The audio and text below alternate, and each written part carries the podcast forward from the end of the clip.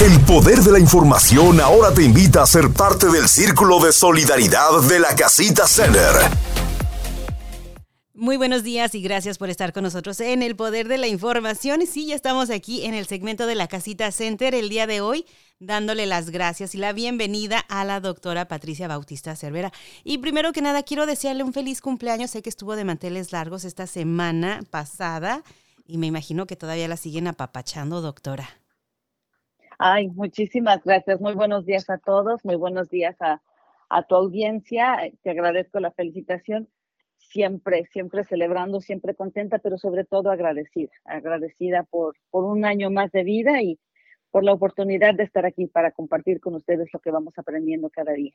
Y nosotros agradecidos con usted porque comparte toda esta información muy valiosa y el día de hoy sé que nos viene a hablar de otro virus que está presente y que es importante que especialmente todas aquellas madres de familia que tienen niños pequeños menores de dos años de edad, pero no quiere decir que vamos a excluir a los demás, no, simplemente que pongan una atención extra para todas ustedes. Ah, doctora, le abro los micrófonos para que ustedes presente este virus del cual vamos a hablar el día de hoy y vamos a desmenuzar qué es, cómo se puede propagar y cómo se puede prevenir, cuáles son los síntomas y todo lo demás. Adelante. Claro que sí. Muchísimas gracias, Katy. Ah, pues en esta ocasión venimos, vengo a hablarles de cómo prevenir la infección por virus incisional respiratorio, que en inglés se, llama Respiratory Syncytial Virus o, RSV, y que si hemos puesto atención, ah, se han de dar cuenta que en las en, los canales de, televisión, en los, en, los periódicos, en los programas de noticias, se están reportando un mayor número de hospitalizaciones en los hospitales pediátricos. Y todo esto es causado por infecciones por este virus, que es un virus que está en el ambiente, es un virus que generalmente está en, en, las vías aéreas de las personas, pero que no causa mayor problema, sin embargo, que cada año causa que tengamos eh, enfermedades infecciosas de las vías respiratorias superiores, a lo que llamamos catarros. antes de la pandemia, estos catarros o estos brotes de catarros asociados a este virus incisional respiratorio se daban especialmente durante el otoño y durante el invierno y de mayor preocupación para los menores de dos años. Lo que quiere decir es que cuando, conforme se van infectando las personas que van teniendo catarros que son recurrentes, pues uno va haciendo más resistencia y al tener más resistencia y al, haberse expuesto, como ya hemos aprendido con el COVID, pues uno va teniendo la capacidad de, de tener enfermedad menos severa. Lo que pasa es que con niños menores de dos años que no se han expuesto y que no se han enfermado, pues les da un poquito de forma más intensa. ¿Y por qué les vengo a platicar del, virus este? Les decía que se han reportado un mayor número de hospitalizaciones en varios países, en varios hospitales pediátricos de todo el país, pero esto está ocurriendo también en Kentucky. Tan solo esta semana el hospital de Kentucky de niños, que es el que se encuentra en Lexington, reportó que están teniendo entre 20 y 30 niños hospitalizados por día con infecciones relacionadas a este virus, mientras que el Hospital Pediátrico de Norton reportó el domingo pasado que tuvo 28 hospitalizaciones por este mismo, por este mismo virus. Decía casi, bueno, pero entonces nada más los menores de dos años, no, son los menores de dos años los que tienen un, un mayor riesgo de tener la enfermedad severa. Sin embargo, debido a que tuvimos este periodo en el que tuvimos muy buenas medidas de prevención o de mitigación en la que todo el mundo usaba cubrebocas, manteníamos distancia, no se dieron infecciones respiratorias como se habían estado dando previos en, por, el, por el año 2019, por ejemplo. Se evitaron todas estas infecciones y entonces se evitó también, la parte negativa, se evitó el crear estas resistencias que se crean al infectarse. Y entonces ahora, después de dos años que que ya no tenemos estas eh, medidas de mitigación como, como las habíamos tenido, pues los niños se están infectando más fácilmente y sobre todo los niños en la escuela, los niños en la escuela que fácilmente se contagia un niño con otro, llegan a casa y besan al hermanito o abrazan al hermanito y fácilmente lo contagian. Entonces, esto no solo se da en las escuelas, sino también en las guarderías con niños más grandes. Y les decía, los niños pequeños, los menores de, dos años tienen más riesgo, pues dentro de los menores de dos años, los menores de seis meses son los que tienen mayor problema. Pero aún dentro de todos los grupos de niños y aún dentro del grupo de bebés, los bebés prematuros tienen mayor riesgo. Aquellos que tienen algún problema con, con el sistema inmune, que no funciona de buena manera, algunos que tienen problemas neuromusculares ya que no pueden deglutir o tragar o que no pueden sacar flemas cuando tosen. Todos estos niños, junto con los menores de seis meses en general, son los que tienen más, mayor riesgo de complicarse y por lo tanto de requerir atención médica hospitalaria. Y desafortunadamente les, les decía que, que, como tenemos estos dos años de espacio en, lo que, en los que no se produjo esta, esta resistencia, estas defensas a este virus, pues los niños más grandes también se están infectando. Sin embargo, la infección no es tan severa, pero también los adultos. Y dentro del grupo de adultos también vamos a encontrar un segmento de esta población que es que está teniendo también complicaciones que requieren hospitalización, como son mayores de 65 años, aquellos que tienen enfermedades crónicas pulmonares o de corazón, o aquellos que tienen el sistema inmune comprometido.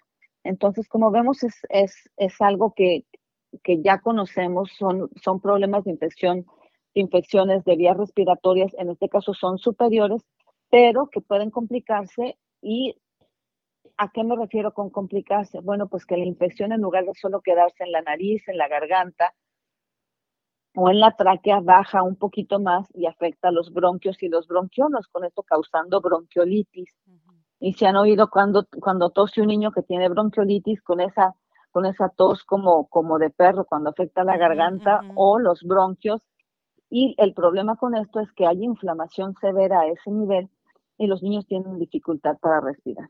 Pero la infección puede viajar o puede migrar un poquito más hacia abajo y entonces afectar directamente el parénquima pulmonar o el tejido pulmonar o el pulmón por sí mismo y esto se llama neumonía. Entonces, no es solo un catarro común, es, un, es una infección viral que puede causar problemas en algunos grupos de, de gente.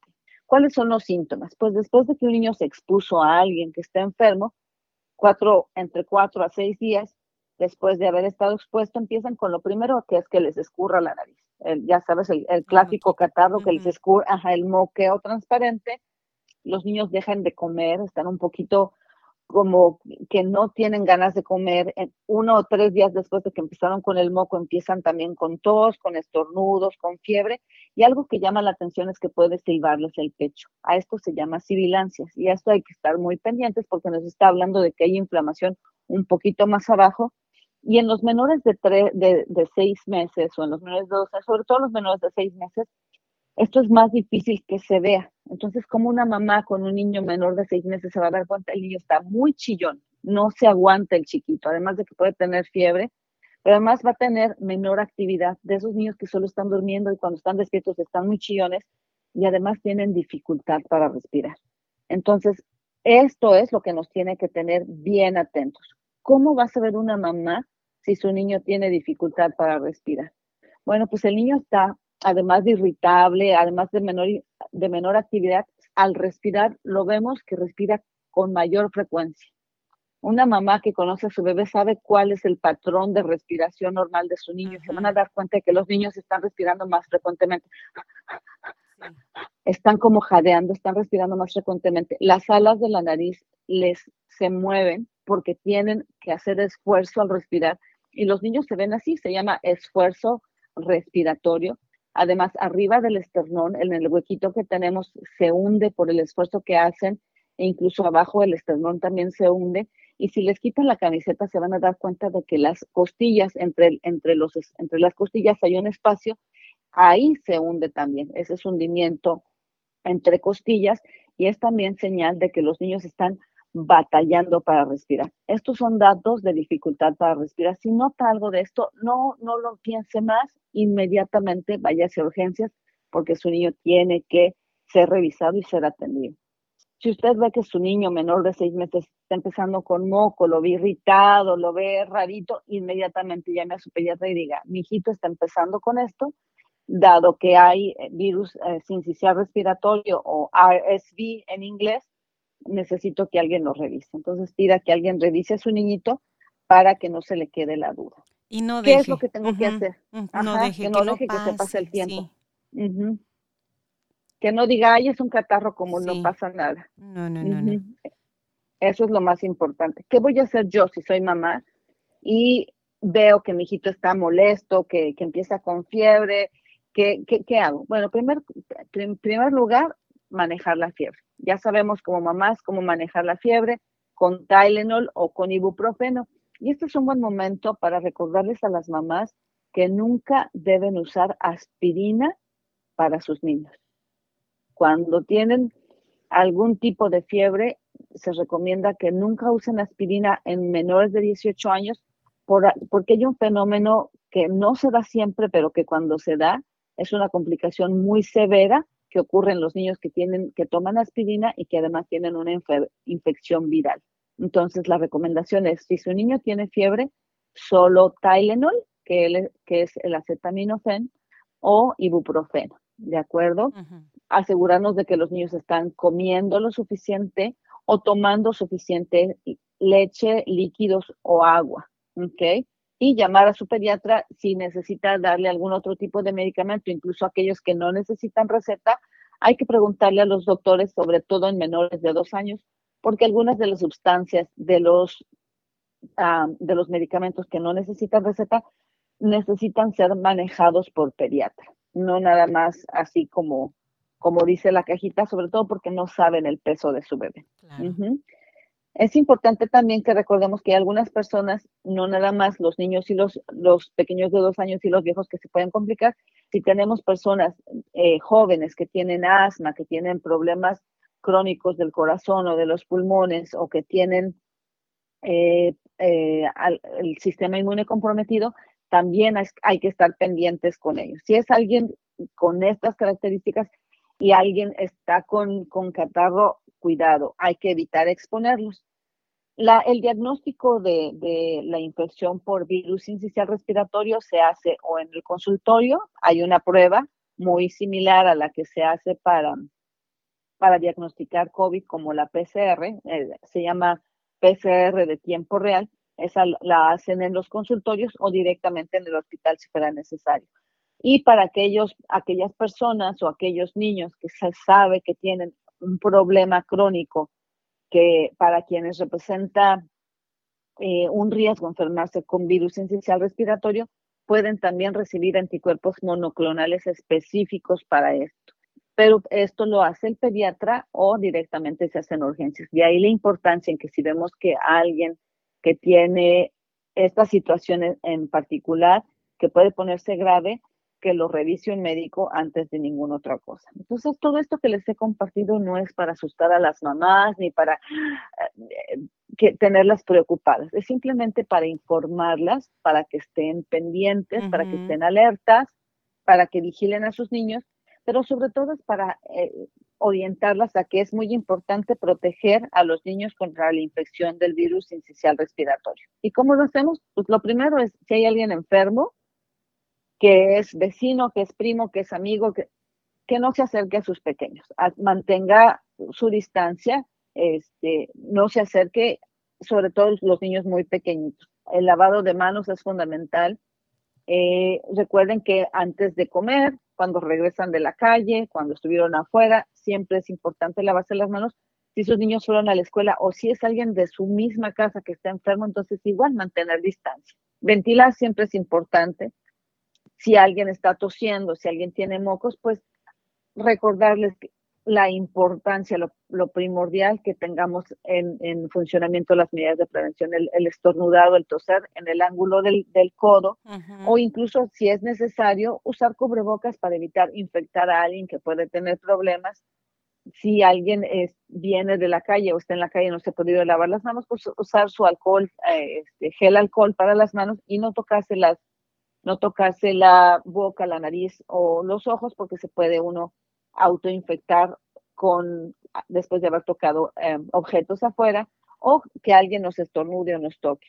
Igual limpiar, como lo hemos venido eh, pidiendo a las mamás, limpiar las superficies de nuestra casa con agua y con jabón. Y simplemente si alguien de casa está enfermo, si usted está enfermo, mantenga su distancia, quédese en casa, no mande a sus niños enfermos a la escuela, porque lo único que ocasionamos es que esto se prolongue y se prolongue y se prolongue. Y pues si no queremos que nuestros niños se enfermen, pues tampoco queremos que los demás niños se enfermen. Esta es toda la información que tengo y que quería compartir con ustedes, Katy. Bastante buena, doctora, y hay que recordar que los virus lo, que lo único que están buscando es un nuevo agente, un nuevo cuerpo donde entrar y empezar a mutarse y es por eso que después es difícil controlarlos. Obviamente no vamos a terminar con ellos porque son virus, pero podemos controlar que se sigan mutando y se sigan haciendo más fuertes. Esto último que usted estaba mencionando, las formas de prevención, doctora, y que la gente a veces se nos olvida, eh, cubrirnos la boca al estornudar o al toser. Si ustedes nunca lo han visto, los invito a que si un día destornudan y están cerca de una ventana y ven la luz solar, los rayos de sol, lo hagan y vean qué tanto viajan estas gotas de, eh, de saliva al momento que estornudamos o si tienen un papel blanco van a ver, o sea, lo lejos que llegan em, estas gotitas. también el besar a los niños en las manos. Yo sé que los niños a los cuando están chiquitos, de seis meses, se antoja agarrarles las manitas, besarlos y tocarlos y darles besitos. No, y si las mamás les dicen, no beses a mi hijo, no me lo toques, respeta porque es por algo bueno. Estamos protegiendo a estos niños que están aprendiendo a cómo convivir o estar en un eh, ahora sí, ecosistema que es nuevo para ellos, que poco a poco tienen que irse adaptando, pero no tenemos que ir a dejarles todos nuestros microbios, especialmente nosotros. A mí sí de repente me ha tocado y, lo, y es con mis propios sobrinos que he visto que mi hermana, una de ellas llega y le digo, deja de besarle la, la, mano al niño. Pero no le estoy besando la cara ni nada. Le digo, le estás besando la mano y al niño se nos olvida lavarle las manos tan seguido y ellos siempre traen sus manitas en la boca. es por eso, no es porque otra cosa, sino que si podemos evitarlo, por favor háganlo, respeten el espacio de los niños y respeten también si la mamá no le gusta que lo toques, no lo hagas espérate un momento, mándale a papachos o lo que tú quieras. Yo me muero cada vez que lo que veo a, mi sobrino tiene un año y pico y lo quiero morder, pero sé que no porque te lo quieres comer. Claro. y siempre estoy peleando yo con mi hermana y voltea y no, pero deja, no le estoy haciendo nada, es en la mano. Pero es que lo que más se llevan a la boca ellos son sus manitas. Claro. Claro. Si, si usted no está enfermo, ah, quizá puede pedir autorización y darle un besito en, en la parte superior de la cabecita. Si usted está enfermo, ni se le acerque. y sí, totalmente de acuerdo, no tocarles las manos y tampoco los pies, porque dicen, bueno, los pies no, porque los pies igual se los llevan a la boca, entonces, ni las manos ni los pies. No, si está enfermo, no se le acerque. No queremos que nuestros bebés sean huéspedes de nuevas infecciones y todo lo que hacemos es tratar de prevenir porque eventualmente se van a enfermar. Sí. Pero procuremos que no se enfermen cuando todos los demás están enfermando y no hay lugar para que los atiendan o, o hay menos gente que esté lista para atenderlos. De eso se trata, de evitar que mucha gente se enferme al mismo tiempo y se saturen los lugares en donde pueden estar hospitalizados, que es lo que empieza a estar pasando en algunos lugares. Y como usted misma lo mencionó, doctora, estamos hablando de prevención, no es para alarmarlos y querer asustar a la comunidad, sino prevención que es muy buena. Muchas veces sabemos que nuestras familias dicen es que no puedo estar yendo al doctor a cada rato, pero sí podemos trabajar en estos métodos de prevención que son muy fáciles y si se los vamos enseñando a los pequeñitos desde, desde chiquitos es mucho mejor lavarnos las manos constantemente, cubrirnos la boca al estornudar. Pero hay que recordar, padres de familia, no le pidas a tu hijo que se cubra la boca, pero tú no lo hagas. Claro, no hay mejor ejemplo, no hay mejor forma de enseñar que con acción. Entonces, si queremos que los niños se vacunen, nosotros nos vacunamos. Si queremos que los niños se cubran al toser, nosotros nos cubrimos al toser, porque ellos simplemente van a imitar lo que nosotros hagamos. Bueno, Eh, doctora, excelente tema. Muchísimas gracias por estar con nosotros como siempre. Yo sé que nuestra comunidad está por ahí escuchando todo lo que usted tiene que, decir y también sé que hicieron un video sobre esto para las redes sociales de la casita. Sí, sí, sí, eh, ya estamos a punto de subirlo, ya está listo. En un momento lo revisamos la edición y ya va a estar listo para, también para que tengan una, una, un reforzamiento de esto que les compartimos. Siempre es mejor verlo y oírlo y yo creo que se, se nos quedan mejor las ideas y podemos sobre todo prevenir, compartir lo que vemos y lo que oímos con los demás. De eso se trata, de que favorezcamos a la comunidad. Excelente. Bueno, pues le regreso su mañana, doctora. Que pase un excelente fin de semana a celebrar con precaución. Ahí vienen las fiestas del Día de los Muertos, Halloween también. Tal vez se nos olvidó este rapidito decirle ahí a las mamás tengan cuidado con los dulces que van a recibir los niños, hay que revisarlos antes de que los consuman, pero que sea un Halloween seguro para todos ustedes.